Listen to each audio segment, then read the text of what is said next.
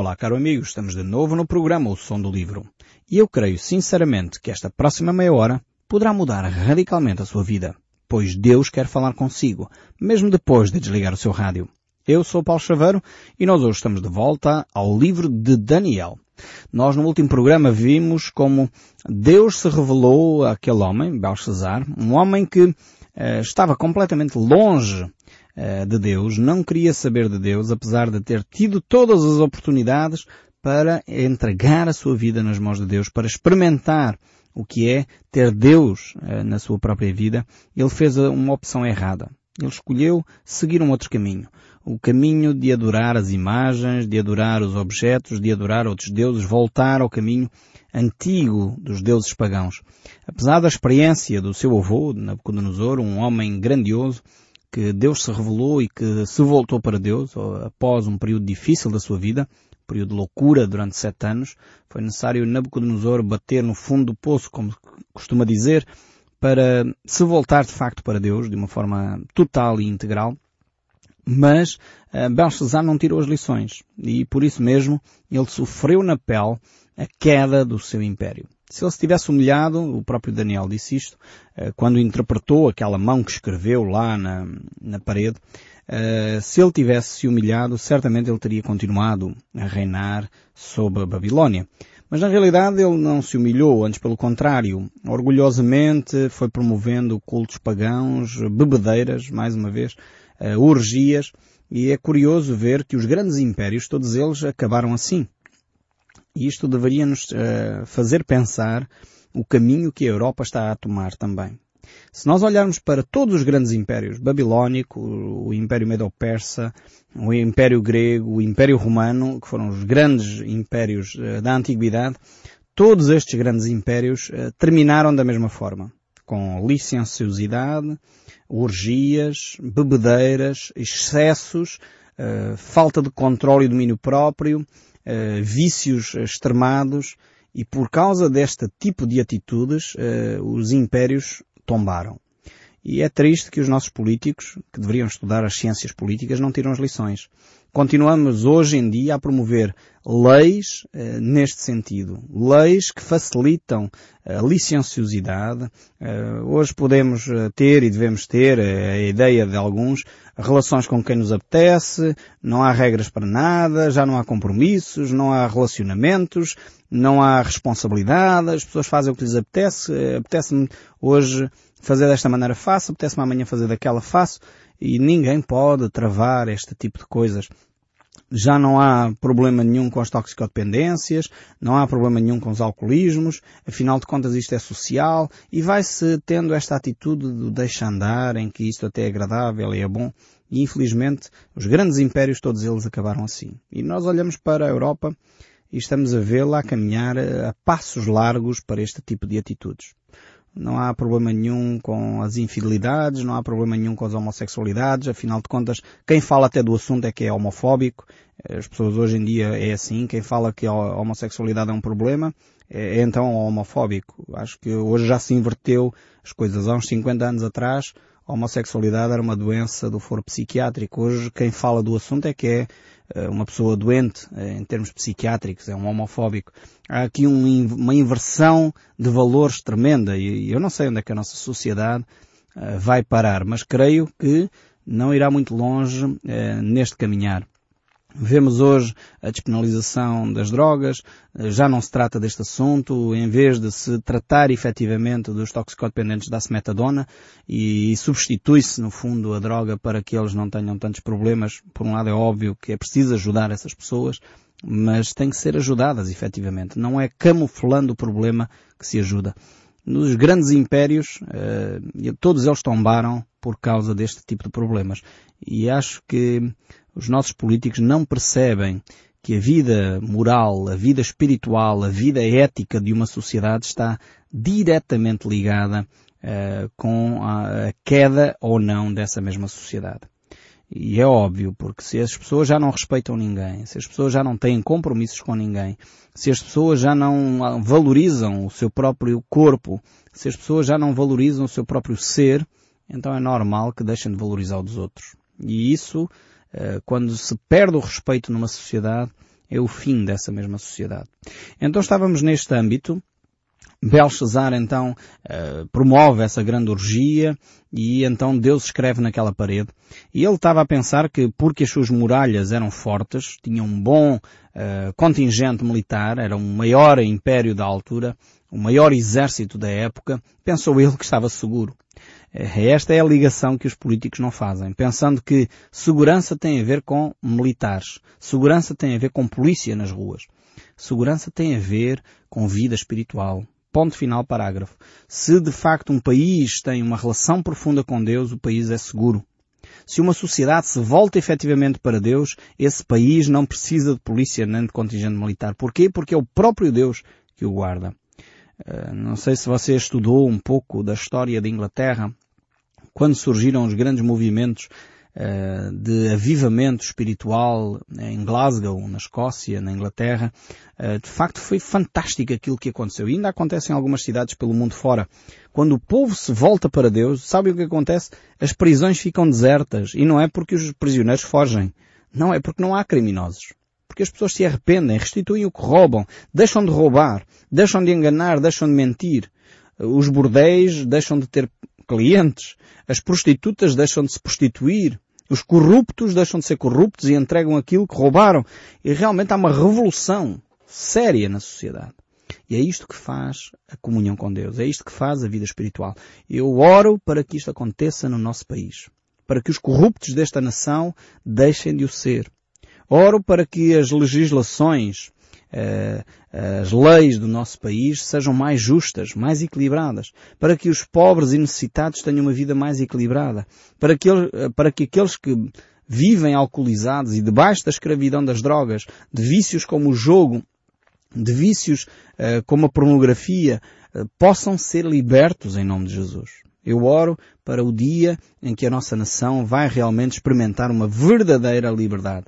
Não igual à do 25 de Abril, que foi importante, foi o estabelecimento da democracia, a liberdade de expressão, foi vital para a nossa sociedade, mas foi uma liberdade parcial. Nós precisamos da maior liberdade que alguma vez podemos experimentar, que é a liberdade espiritual. Jesus disse, conhecereis a verdade e a verdade vos libertará.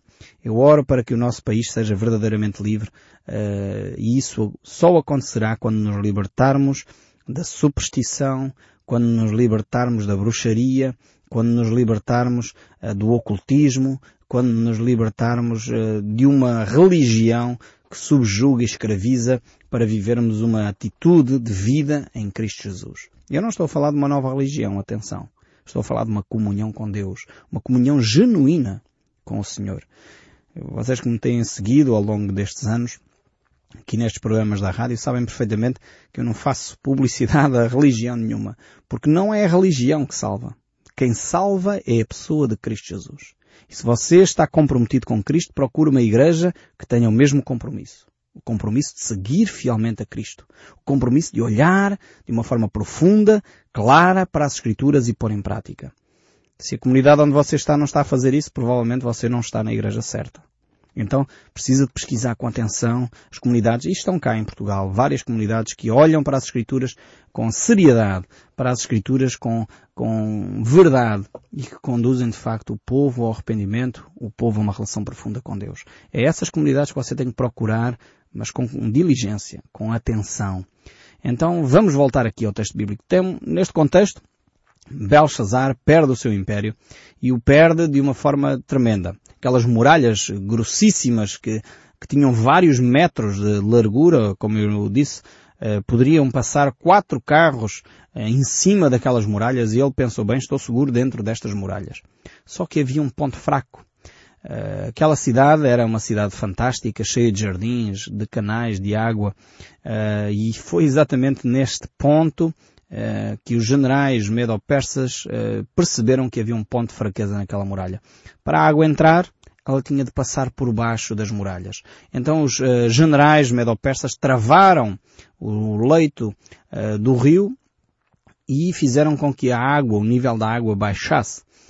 baixasse o suficiente para que as tropas pudessem passar por debaixo da muralha, respirando, mas que sem as tropas babilónicas dessem conta. Portanto, não secaram completamente o leito do rio. Então eles passaram por entre as muralhas, por debaixo das muralhas, uh, pelo leito dos rios e invadiram assim a cidade da Babilónia. Em 24 horas o Império Babilónico caiu. E então estamos agora num novo capítulo, capítulo 6, onde temos já o Império Medo-Persa estabelecido e aqui o rei Dário uh, é então o governador, é o rei supremo sobre este império. Não é um império tão forte como no sonho de Nabucodonosor nós vimos. Aquela estátua tinha a cabeça de ouro, mas tinha dois braços de prata. E aqui os dois braços representam o reino Medo e o reino Persa. Então este reino que se aliou para conquistar a Babilónia, mas que não era um reino tão forte. Era feito de prata nesta estátua, eh, neste sonho que Nabucodonosor tinha tido, mas na realidade também ele não era um reino tão poderoso. E por isso nós vamos ver então o que é que acontece aqui. Esta história é talvez a história mais conhecida eh, de Daniel. Vejamos então o texto bíblico pareceu bem a Dário constituir sobre o reino 120 sátrapas, ou sábios, ou conselheiros, ministros, poderia ser a nossa interpretação para os nossos dias, que estivessem espalhados por todo o reino. E sobre eles, três presidentes, dos quais Daniel era um, aos quais estes sátrapas dessem contas para que o reino não sofresse dano. Ou seja, no fundo, Dário era um bom homem, uh, isso é o primeiro aspecto. O rei, Dário era de facto um, um rei com um coração bom, uh, mas ele percebeu que ele não conseguiria nem ter a pujança de Nabucodonosor e provavelmente nem a habilidade política ou militar e por isso ele então constituiu no fundo um senado, constituiu no fundo um grupo de líderes de sábios que liderassem o Império Medo-Persa. E sobre esses grupos de sábios, ele constituiu três presidentes, três governadores principais, dos quais Daniel era um deles. Então isto é, é um facto histórico e é fácil de, de, consultar na História Universal. Poderão facilmente digitar hoje em dia na internet estes nomes e vão ver que surgem exatamente dados históricos sobre este assunto. E estes dados aqui que começamos a ver confirmam o sonho que Nabucodonosor tinha tido. Este sonho de que havia uma imagem, esta estátua com cabeça de ouro e tronco e braços feitos de prata, eh, e à medida que o sonho se ia revelando, eh, os impérios se iam sucedendo. E cada império que seguia era cada vez mais fraco, eh, era cada vez menos, enfim, majestoso em relação ao Império Babilónico. E de facto a história universal confirma isto. Se nós olharmos para a história universal, formos ver os livros de história universal, é, é praticamente de senso, é, de consenso entre os historiadores que o reino, o Império Babilónico, foi o mais marcante de todos os impérios. Uh, os, os, impérios seguintes, ainda que grandiosos, sem dúvida alguma, essencialmente o, o, Império Grego e o Império Romano, também impérios extremamente marcantes, essencialmente para a nossa cultura aqui uh, da Península Ibérica, Uh, mas no entanto não tiveram o impacto que tiveram, que teve o Império uh, Babilónico.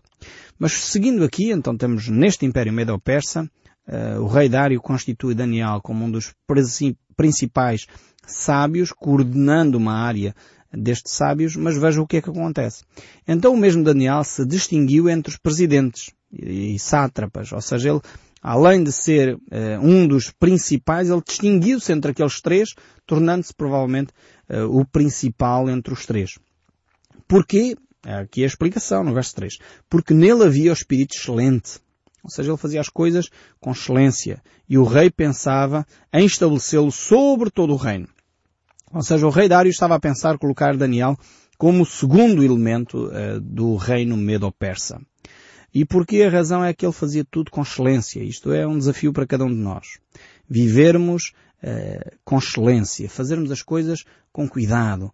Eu sei que para os perfeccionistas isto é mais fácil, eu não sou perfeccionista, uh, mas sei que para os perfeccionistas eles fazem isto. Às vezes o perfeccionismo se torna quase uma doença, quer dizer, é tão perigoso como a falta de excelência, não é? Mas aqui, quando a maioria das pessoas não tem excelência, precisam trabalhar com excelência nas repartições públicas. Precisamos fazer as coisas com excelência. Uh, não podemos deixar-nos desleixar, deixando o trabalho para amanhã. Não, temos que ter uma atitude de excelência. Nas nossas empresas, Os empresários têm que fazer as coisas com excelência, pagar os salários com excelência, pagar as suas dívidas com excelência, não deixar para amanhã mais uma vez ou daqui a 30 dias e depois a outra empresa precisa do dinheiro e não quer pagar. Não, temos que ser pessoas comprometidas que fazemos as coisas como deve ser, dando a nossa palavra, cumprindo os nossos, os nossos compromissos. Daniel, de facto, destacou-se porque ele fazia as coisas com excelência. Mas ao mesmo tempo, esta excelência provocou um ciúme porque ele se destacou. Isto acontece na política, infelizmente, acontece na sociedade, acontece no desporto, às vezes até acontece na própria vida religiosa. Uh, pessoas como começam a ver que há um determinado líder, seja um determinado ministro, ou talvez um líder eh, desportivo, talvez até um determinado líder religioso que se destaca, aquilo começa a suscitar ciúme, começa a suscitar inveja, uh, e no fundo isso vai destruir aquela pessoa que até estava a desenvolver uma atitude eh, de excelência, uma atitude de trabalho. E a gente vê, infelizmente, eh, isso acontecer na nossa nação.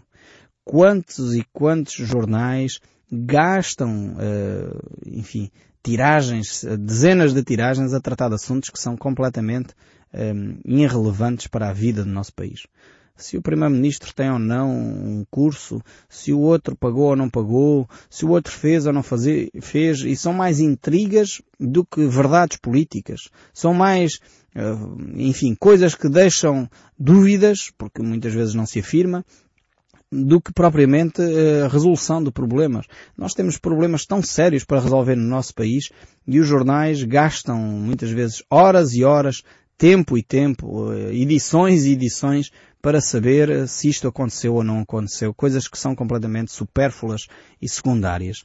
No fundo, muitas vezes suscitadas, são levantadas eh, por ciúme.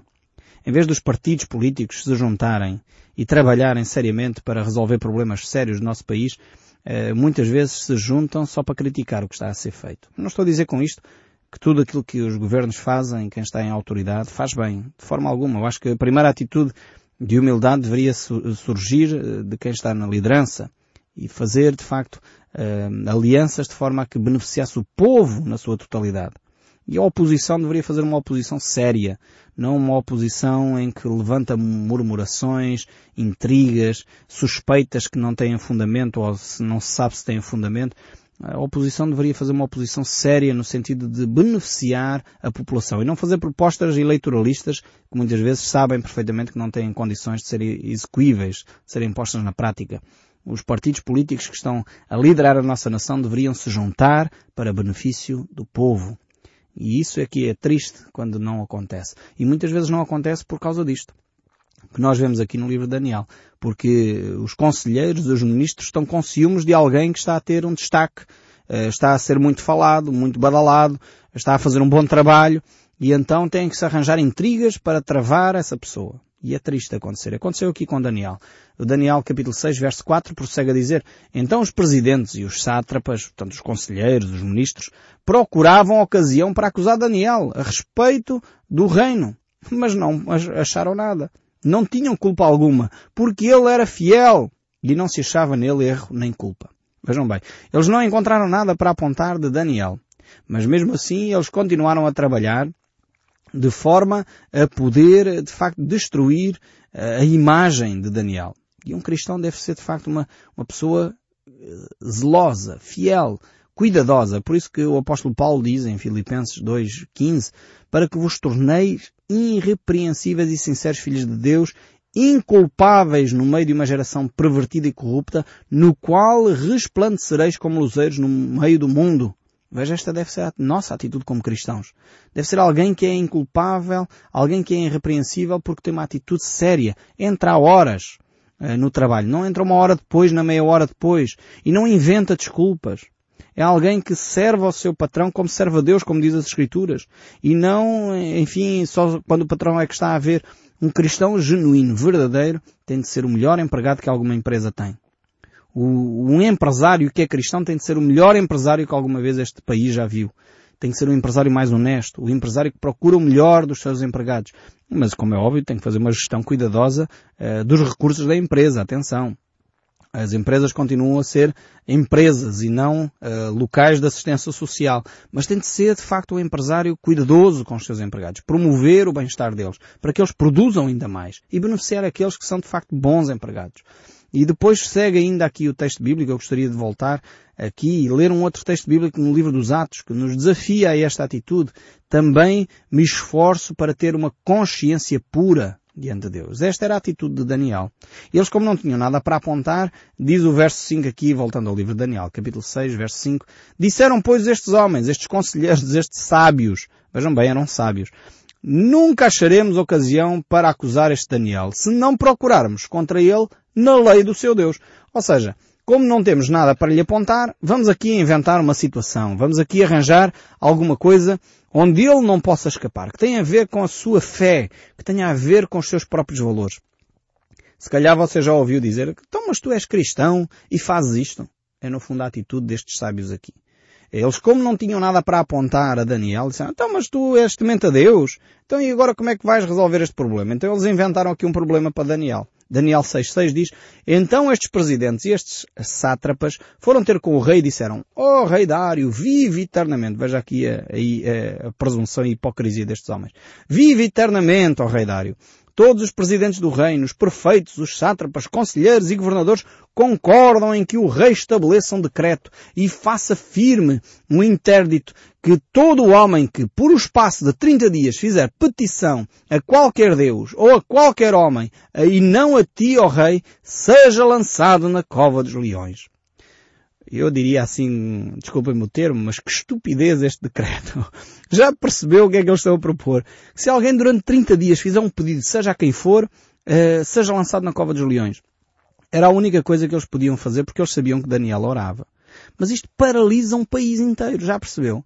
Significa que você se vai à sua vizinha pedir salsa, seria enviada para a cova dos leões. Se você vai ao merceeiro e pede-lhe uh, a conta para pagar, eh, seria lançado na cova dos leões. Um empresário que vai e pede ao, ao seu fornecedor uh, a conta para pagar seria lançado na cova dos leões. É, era uma estupidez tremenda. Mas, no entanto, uh, Dário, enfim, ele foi muito bem enganado neste aspecto e ele caiu literalmente nesta esparrela. E ele então permitiu que Daniel fosse então acusado de uma coisa que ele não vai fazer. Mas isso nós veremos no próximo programa.